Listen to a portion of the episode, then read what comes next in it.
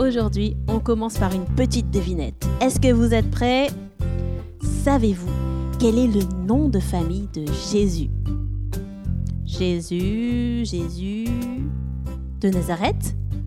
Euh, non. Jésus, Jésus, Jésus-Christ Eh bien non, c'était une question piège. Christ n'est pas le nom de famille de Jésus. Christ veut dire le Messie, c'est-à-dire loin. L'onction consiste à mettre de l'huile sur la tête de quelqu'un pour le consacrer à un service spécial. Dans l'Ancien Testament, il y avait plusieurs personnes qui ont été ointes. Il y avait les prêtres, les prophètes et les rois. Et ainsi, ces personnes étaient considérées comme envoyées spécialement par Dieu pour exercer une fonction précise, pour faire quelque chose de spécial. On peut voir par exemple dans l'Exode que Aaron et ses fils ont été consacrés par onction pour être au service de Dieu en tant que prêtres. Dans 1 Samuel, nous voyons aussi l'onction de Saül, qui avait été désigné par Dieu pour être le premier roi d'Israël. Et pour terminer nos exemples, nous voyons dans un roi qu'Élisée a été consacré par onction en tant que prophète.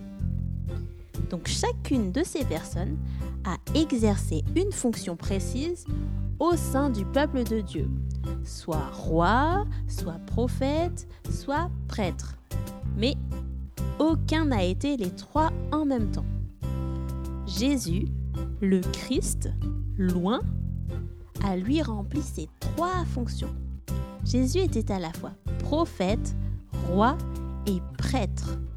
Il est le Messie envoyé par Dieu pour sauver son peuple. Nous lisons dans Ésaïe que le Messie allait venir pour délivrer son peuple et pour régner sur terre.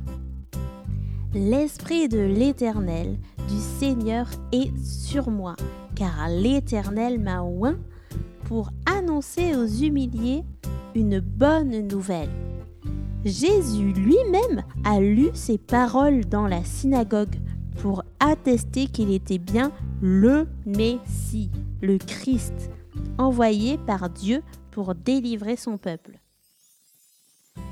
Il a dit, aujourd'hui même, pour vous qui l'entendez, cette prophétie de l'Écriture est devenue réalité. Voilà pour la brève signification du mot Christ, le Messie, loin, celui qui est loin. Je vous dis à très bientôt pour un prochain épisode et n'oubliez pas de vous abonner et de partager.